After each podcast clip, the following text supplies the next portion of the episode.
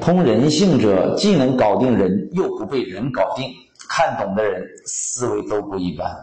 雄鹰站立的时候好像睡着了，老虎行走的时候懒散无力，仿佛生了大病。实际上，这正是他们猎食的高明手段。所以，真正聪明的人要做到不炫耀、不锋芒，这样才有能力干大业、做大事。对一个人来说，生命有多宝贵，面子就有多宝贵。你给足他面子，他就会给足你一切；如果你伤了他的面子，他就会对你恨之入骨，彻底把你推向他的对立面。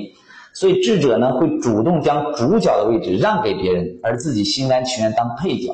这并不是失败，甚至可以说这是一种策略性的胜出。爱听甜言蜜语是每个人的弱点，无论是谁都容易上当。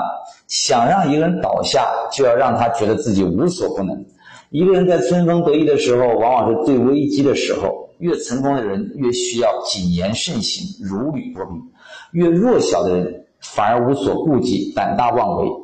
做人低调，才不会成为别人算计和攻击的对象；做事儿要高调，才会有人愿意和你合作。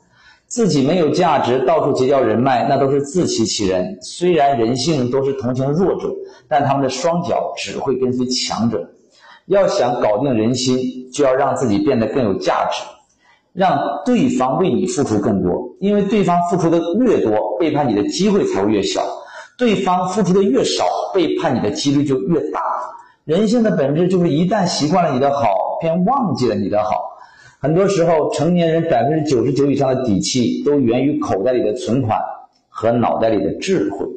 当你周围的人都不给你面子，不把你当回事儿的时候，你一定要好好反思一下，他们的自信究竟来自于哪里，以及你是不是太弱了？关注我，给你实在干货，拜拜。